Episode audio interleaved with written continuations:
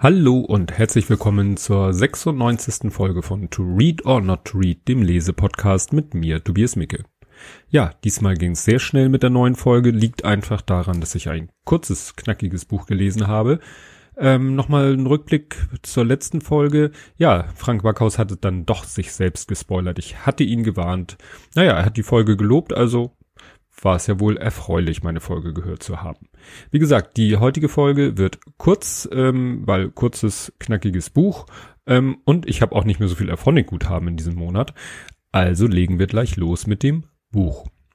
Das Buch hat den etwas langen Titel über den Anstand in schwierigen Zeiten und die Frage, wie wir miteinander umgehen. Ist von Axel Hacke.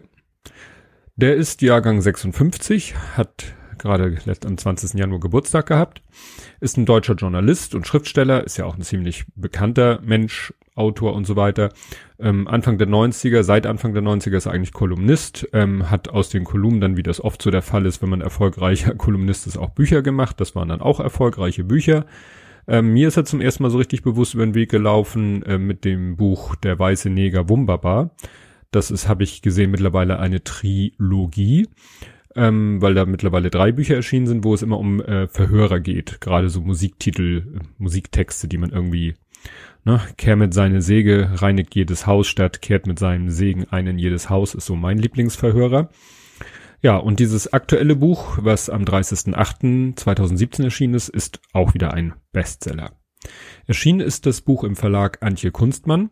Da habe ich nur rausgeschrieben, ja, bekannt wurde der Verlag durch Axel Hackes Bestseller Der kleine Erziehungsberater, von dem seit Erscheinen über eine Million Exemplare verkauft wurden. Also der Verlag ist quasi durch Axel Hacke, ja, bekannt geworden.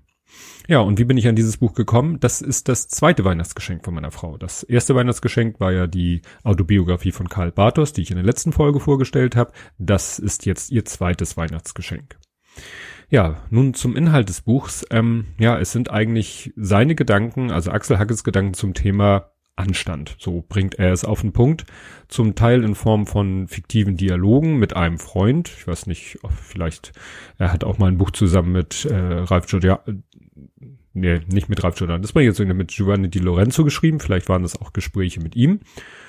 Und ja, einer der ersten Punkte in dem Buch ist natürlich Facebook und sein Einfluss auf die Gesellschaft. Er hat da das Beispiel von Anas Moda, Modamani, Modamani, genau. Das ist einer der äh, Menschen, die äh, mit Merkel, als Merkel mal ein Flüchtlingsaufnahmezentrum äh, oder so besucht hat, hat er da mit ihren Selfie gemacht und äh, ne, das gab es ja mehrere, die dann auch Berühmtheit, leider auch traurige Berühmtheit erlangt haben, weil es dann auch ja für von äh, nicht so netten Menschen benutzt wurde, um irgendwas darzustellen auch eben auf Facebook und da hat er eben auch versucht gegen anzugehen und da kommt dann auch schon gleich der erste Rand, um es mal so zu sagen, von Axel Hacke, ne, so in Richtung Facebook. Und warum begann Facebook erst so spät, wenigstens den Versuch zu machen, den gröbsten Schmutz auf seinen Seiten, die live übertragenen Suizide und Quälereien von Menschen und Tiere zu beseitigen? Und warum müssen diese Aufgabe immer noch schlecht bezahlte und kaum gegen die extrem psychischen Belastungen ihrer Arbeit geschützten Mitarbeiter tun? Warum richten sie dort nicht etwas von der Energie, mit der sie die Technik des Unternehmens beschleunigen und optimieren, auf die Beseitigung des Drecks auf ihren eigenen Seiten? Also da merkt man schon, ne? Es geht heftig zur Sache. Ja, dann wird's ein bisschen allgemeiner, aber es geht immer noch ums Internet, es geht um virale Videos und ja, was dann da für Kommentare kommen. Und äh, als Beispiel nimmt er da dieses Interview, da wurde ein Mann im Fernsehen live interviewt, der sitzt im Homeoffice und dann geht plötzlich hinten die Tür rauf, ein kleines Kind kommt rein, so Hallo Papa und so und dann kommt eine andere Frau rein und holt das Kind dann aus dem Zimmer so und äh, viele haben dann nämlich gesagt, ja, das war die Nanny. In Wirklichkeit war das die Mutter. So, und darüber äh, eskalierten dann einige Kommentare. Und da hat er dann auch so seine Sicht der Dinge zugeschrieben. Man lernt auch, dass Menschen ihre Probleme aus ganz anderen Zusammenhängen so lange mit sich herumschleppen, bis sie irgendwo einen Ort finden, an dem sie diese Probleme ablegen können. Jemand ist vielleicht anderswo in einer rassistischen Weise verletzt worden. Nun sieht er, dass eine Frau Nanny genannt wird, die aber nun mal keine Nanny ist, sondern die Mutter der Kinder. Und er hat das Gefühl, dies sei geschehen, weil die Frau asiatisch aussieht und das findet er rassistisch, weil es ja bedeuten würde, dass die Frau nur aufgrund ihrer Äußerlichkeit beurteilt und eingestuft wurde. Nun ja, könnte man sagen, der Nanny-Sager wird es schon nicht so gemeint haben. Außerdem sind da, wo er wohnt, ta vielleicht tatsächlich gerade alle Kindermädchen Asiatinnen. Daher bezieht er sein Urteil. Es ist seine Wirklichkeit. Nicht jeder hat diesen großen gesamtgesellschaftlichen Überblick, deshalb ist er nicht gleich ein Rassist. Also er nimmt diese Menschen so ein kleines bisschen in Schutz, aber er, das geht in, in, in alle Richtungen. Klar, es gibt eben manche Leute, die sind da ein bisschen naiv und diese Naivität wird dann manchmal als Rassismus ausgelegt und dann gibt's halt die, ne, die SJWs, die dann da richtig drauf abfahren. Naja, er zitiert oftmals auch andere Autoren, teilweise auch Philosophen oder Experten zu irgendeinem Thema, hat dann auch irgendwelche, sag ich mal, Texte, Studien anderer schlauer Leute dazu gelesen und daraus zitiert er hier zum Beispiel. Insgesamt verfassen nur sieben Prozent der Befragten häufig Beiträge in Meinungsforen, sagt der Kommunikationswissenschaftler Oliver Quiring über eine an seinem Institut an der Universität Mainz entstandenen Studie zu diesem Thema. Über 90 Prozent nutzen niemals oder selten Twitter oder Facebook, um eine Nachricht zu kommentieren. Das heißt, eine kleine Minderheit bestimmt in den sozialen Medien den Diskurs. Teilweise sind es Leute, die schlicht Spaß an der Provokation haben. Die wollen nur spielen. Das kennt ja auch fast jeder, der im Internet unterwegs ist. Ne? Daher stammt ja auch dieses Don't Feed the Troll, weil die wollen nur spielen. Schön ist das trotzdem nicht. Ja, er kommt natürlich auch an Trump nicht vorbei bei diesem ganzen Thema Anstand, äh, um es mal so zu sagen. Und er erzählt dann nochmal eine Story, die ich damals auch gesehen habe, die auch schon wieder natürlich in Vergessenheit geraten ist. Im Übrigen sind es nicht immer nur die anderen, deren Verhalten sich ändert, weil sich die Maßstäbe verschoben haben, es sind auch wir selbst. Als im Mai 2017 der NATO-Gipfel in Brüssel stattfand, schob sich Donald Trump in einer so abstoßenden Weise ins Bild, wie man es nie gesehen hatte. Von hinten kommend drückte er den montenegrinischen Premierminister Duschko Markovic wie einen lästigen Zuschauer beiseite, um sich danach in der ersten Reihe das Sakko zu richten und triumphierend das Kinn zu recken. Eine Geste, wie sie selbst, selbst einem Gorillamännchen so blöd gewesen, zu blöd gewesen wäre. Der Satiriker Jan Böhmermann twitterte daraufhin, haha, was für ein debiler, schlecht erzogener Kacktyp. Das war natürlich im Wesentlichen exakt, was ich dachte. Aber ist es auch das, was man in der Öffentlichkeit dazu sagen sollte? Oder um es anders auszudrücken, hatte nicht Donald Trump in diesem Moment uns, oder jedenfalls Jan Böhmermann, schon auf sein Niveau gebracht? Was ich sagen will, Kacktyp heißt auch, ich bin schon unten bei ihm, habe mich auf seine Ebene begeben, in die Welt, in der man Menschen beleidigt, herabwürdigt, verhöhnt, wenn es den eigenen Zwecken dient. Was ich auch sagen will, ich bin dafür, einen Lügner Lügner zu nennen und einen Rassisten Rassisten und einen Unfähigen unfähig, wenn es bedeutet, die Wahrheit zu sagen. Aber in die Gosse steigen zu den anderen, ja, das ist eben so, ne? Die, die Umgangsform ver, verrohen halt so ein bisschen. Ja, dann gibt's hier auch natürlich das schöne Stichwort Aufmerksamkeit, ne? Dass wir so in so einer, ja, ich lese einfach vor, was er dazu sagt. In dieser wechselseitigen Aufmerksamkeit geht es um die Hierarchie der Gruppe. Zitat. Die Seele braucht die Zuwendung ihresgleichen, wie der Leib sein Körper, seine körpereigenen Morphine braucht, sagt Frank. Also ne, jemand, ein Experte. Und wer keine Aufmerksamkeit bekommt, aber auf alle anderen achten muss, ist die Kreatur am an, unteren Ende der Hierarchie. Deshalb sei Aufmerksamkeit anderer Menschen die unwiderstehlichste aller Drogen. Ja, und wer so schon mal selber Kinder hatte, der weiß, ja, es gibt dann so eine Phase in der Kindesentwicklung, da wollen die Kinder Aufmerksamkeit. Um jeden Preis. Also das ist dann immer, man spricht dann immer auch von negativer Aufmerksamkeit. Also die wollen dann Aufmerksamkeit, das ist denen egal, ob das positive Aufmerksamkeit ist oder negative. Also ob man das Kind mit dem Kind schimpft, weil es irgendwelchen Blödsinn macht. Egal. Und das ist dann auch so eine Situation, da kommt man irgendwie schlecht raus, weil man will das Kind ja irgendwie maßregeln. Aber in dem Moment macht man das, was es will, ihm Aufmerksamkeit schenken. Und ignorieren kann man es auch nicht endlos. Und das geht ja bei den Leuten, die uns mit ihrer, die bei uns mit irgendeinem komischen Benehmen um Aufmerksamkeit buhlen, ähnlich. Ja, dann äh, geht es hier in einer fiktiven Unterhaltung um eine Tochter, die zum Studium nach Berlin gezogen ist und die da ja studiert und dann ist da natürlich viel Neues, viel Unbekanntes und die Situation ist doch irgendwie belastend für sie in diesem, weiß nicht, vielleicht fiktiven Beispiel und da lese ich mal was vor. Und was ist geschehen? Sie ist Vegetarierin geworden, keine Militante. Sie versucht auch nicht, uns zu überzeugen, aber sie hat für ihr eigenes Leben neue Regeln entworfen. Würde ich ihr jetzt sagen, sie habe das getan, um in all der Unsicherheit wenigstens dieses Geländer aus Essensregeln zu haben, würde sie das wahrscheinlich zurückweisen und sie hätte viele Argumente für das Vegetariertum, persönliche und politische, darunter sehr viele richtige. Aber dass diese Argumente eine Menge für sich haben und auch für andere gelten können, ändert ja nichts daran, dass sie eben für meine Tochter diese psychische Funktion haben.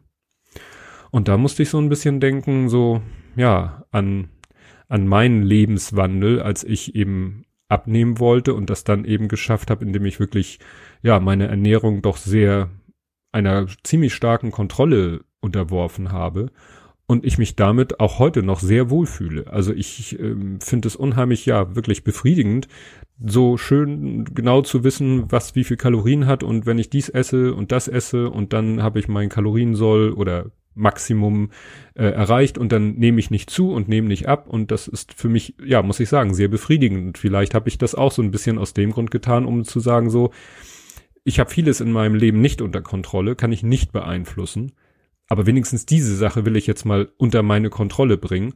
Und das ist, finde ich, auch noch okay, weil es ja nur mich betrifft. Und weil es, soweit ich es sehe, auch nur zu meinem Vorteil ist. Ja, während andere ja meinen, sie müssten dann andere Leute unter ihre Kontrolle kriegen. Ja, eine schöne Zwischenzusammenfassung ähm, kommt dann irgendwie so, ich guck mal kurz, ja, nach zwei Drittel des Buches. Wem die allgemeine Wirklichkeit zu unüberschaubar und unkontrollierbar ist, wer das Gefühl hat, in dieser Wirklichkeit ein Niemand zu sein, einer, der nicht gefragt wird und der nichts zu sagen hat und ohne Zugriff ist auf die Entwicklung des Lebens im Großen und im Kleinen, der baut sich seine eigene Wirklichkeit, weil der Mensch sich selbst nicht aushält, wenn er sich als komplett bedeutungslos empfindet. Das ne, kann man so als Erklärungsmodell für so manches komisches Verhalten sich selber vor Augen halten. Und dann habe ich noch ein schönes Statement von ihm gefunden, was in die ähnliche Richtung geht. Die Selbstradikalisierung vieler Menschen, ihre Flucht in einen Hass auf alles Fremde und Ungewohnte, in Ernährungsweisen, von denen man sich am Ende nichts anderes als die Rettung der Welt erhofft, in einen Fitnesswahn, der in die komplette Ich-Fixierung führt, in den Wahn einer politischen Korrektheit, in der jeder umstellt ist von Sprachgesetzen, die es um jeden Preis einzuhalten gilt, das alles ist Ausdruck jener großen Suche nach Sicherheit und Selbstwertgefühl in einer zutiefst verunsichernden Zeit. Am Ende führt es, und hat es natürlich schon geführt, zum Fanatismus, zur Verschließung gegenüber dem anderen und Neuen, zur Unfähigkeit, was die Auseinandersetzung mit anderen angeht. Gut, das ist jetzt natürlich wirklich sehr ins Extreme äh, gedacht, aber ja, es gibt ja genug Fälle, wo das wirklich so ist. Ja, dann ähm, äh, meine ich, dass er in dem Buch zwar das Wort Filterblase nicht benutzt, aber es kommt dann etwas, was so in die Richtung Filterblase geht aus meiner Sicht. Es geht so wieder um, um die Online-Welt. Denn online kann ich, wenn ich das möchte, mich vollständig in einer Gemeinschaft von Gleichgesinnten bewegen. Ich kann den Strom von Nachrichten, die mich erreichen, so ordnen, dass Informationen, die zu meinem Weltbild nicht passen, von vornherein aussortiert werden. Ich kann jemanden beschimpfen und ihn dann wegklicken, so dass seine Reaktion gar nicht mehr zu mir, seine Reaktion gar nicht mehr zu mir vordringen. Ich kann alles Unlösbare und Ärgerliche aus meinem Blickfeld entfernen und das Leben in diesem Bereich zu einer Wohlfühlzone gestalten, in der die lästige Komplexität der Welt, ihre ganze Unübersichtlichkeit und Verworrenheit einfach nicht mehr existieren. Das Schwierige gibt es hier nicht mehr. Wenn aber das Schwierige verschwindet, dies nochmal zum Thema Lüge, dann gibt es auch keine Wahrheit mehr, denn die Wahrheit ist, vor allem in unserer komplizierten und unüberschaubaren Welt, immer komplex, ambivalent, oft unklar, schwer herauszufinden. Sie kann unangenehm sein, weil es nicht leicht ist, mit ihr umzugehen. Und das Unangenehme versucht der Mensch ganz offensichtlich zu meiden, instinktiv vielleicht. Ja, wie gesagt, einmal so schön zum Thema Filterblase und zum anderen ja, warum manche Leute sich halt in irgendwelche Verschwörungstheorien flüchten oder sonstige komische Ansichten haben. Ja, dann kommt er einmal auch nochmal zum Thema ähm, Wehrdienst. Darüber hatten witzigerweise Ole und ich im Blathering letztens gesprochen, dass es irgendwie, ja, dass dieser Wehrdienst so ersatzlos weggefallen ist, der vielleicht so, jedenfalls für den männlichen Teil der Bevölkerung, ja, würde ich sagen, doch eher eine positive Wirkung hatte, dass da Leute zusammengeworfen wurden, unterschiedlichster Herkunft, äh, ja, sozialer Herkunft, Bildung und ähnlichen, das ist sicherlich etwas, was, sag ich mal, nicht eigentlich aus meiner Sicht nicht, nicht schaden kann. Und dass man das vielleicht den Wehrdienst durch irgendetwas ähnliches anderes hätte ersetzen sollen. Sowas ähnliches sagt er hier auch. Ja, vorlesen wollte ich dann auch noch mal als letztes ein, ein Gleichnis, weil ich finde, er hat viele, viele schöne Gleichnisse, um irgendwie, ja, irgendwelche Zu- oder Missstände zu beleuchten. Äh, sieht man nicht manchmal Menschen im Stau sinnlos hupen oder andere anbrüllen? Wie wäre es mit dem Gedanken, nur mal so jetzt, dass Trump oder Le Pen oder FPÖ oder AfD oder den Brexit wählen im Prinzip das gleiche Verhalten ist? Sinnloses Hupen, dummes Gebrüll, ein Verhalten, das jeden Anstand vermissen lässt, aber erklärlich. Und ne, das ist so dieses, wer, ja, wer sich in so einer aussichtslosen Situation sieht, der brüllt, das bringt zwar auch nichts, aber wenigstens, ja, verschafft es vielleicht ein bisschen, äh, ja, Entlastung oder Befriedigung. Ja, in, um eine Sache zu beschreiben, benutzt er auch äh, diese Situation Warten in der Kassenschlange äh, so dass man sagen soll, Mensch, äh, anstatt genervt zu sein von den Leuten, die vor ihm in der Schlange sind, soll man sich überlegen, ja, vielleicht haben die irgendwie auch einen beschissenen Tag hinter sich oder wenn sich jemand vordringelt, vielleicht hat er wirklich eine, hat er das Kind, musste er vielleicht das Kind zu Hause alleine lassen oder, oder, oder. Vielleicht hat jemand gute Gründe für ein beschissenes Verhalten, was es vielleicht nicht rechtfertigt, aber erklärt. Und das mit diesem Warten in der Kassenschlange könnt ihr euch nochmal anhören, Folge 94, da hatte ich ja so ein Bonusbuch und, und da kam das ja auch vor, fand ich ja sehr witzig. Ja, am Ende des Buches kommt dann ein äh, Literaturverzeichnis, steht, ist überschrieben mit Literatur eine Auswahl. Da ähm, ja, sind dann viele Buchtitel, auf die er sich in dem Buch auch bezieht, die er wohl gelesen hat und aus denen er teilweise auch zitiert. Ja, bevor ich jetzt zum Fazit komme, gibt's noch mal eine technische Kritik. Also, dieses Buch, ich habe es gesagt, es ist ein kleines Buch. Also ich habe mal so äh, erstmal so auf ein Blatt Papier gelegt. Also es ist irgendwie größentechnisch so zwischen A5 und A6. Also ich sag mal, ich habe zwar, ich habe kleine Hände, könnt ihr jetzt eure Gedanken drüber machen. Ähm, also es ist handgroß. Es ist wirklich so groß wie eine Herrenhand. Ähm, es ist aber trotzdem schön gebunden mit Schutzumschlag, also kein Taschenbuch. Also, sag ich mal, aufwendig in der Herstellung. Aber dadurch ist es, und jetzt könnte man sagen, na gut, dann ist da halt nicht so viel Text drinne. Das täuscht aber. Die Schrift ist nämlich extrem klein. Also es ist wirklich so, als hätte man ein handelsübliches Buch, was vielleicht eben so, weiß ich nicht, welche Größe hat, wie man sich so ein Durchschnittsbuch halt vorstellt, als hätte man das genommen und einfach in so eine, ja, und einfach geschrumpft. Und alles schrumpft mit, also auch die Schrift. Und das ist echt anstrengend zu lesen. Ich sage ja, meine Augen sind nicht mehr die besten, aber ich sag mal, es sollte doch kein Problem sein, äh, bei so einem namhaften Autor wie Axel Hacke das Buch auch, also ich kann mir nicht vorstellen, dass die es aus Kostengründen so klein gedruckt haben.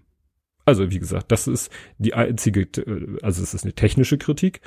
Inhaltlich muss ich sagen, ja, ich finde es eine schöne, also ich habe nur, äh, ne, das war jetzt nicht das ganze Buch, was ich vorgelesen habe. Nicht, dass ihr denkt, ich habe jetzt die äh, Quintessenz daraus gezogen. Also gut, ein bisschen habe ich es versucht, aber da steht noch viel, viel mehr Interessantes drinne. Und es ist für mich eine schöne Zusammenfassung dessen, was, ja, was momentan in der Welt, äh, in der Gesellschaft so schief läuft.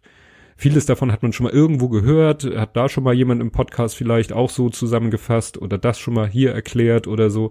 Und hier ist aber nochmal alles so zusammengeschrieben mit Erklärungsversuchen, eben teilweise mit ja, Philosophen oder Expertenmeinungen untermauert.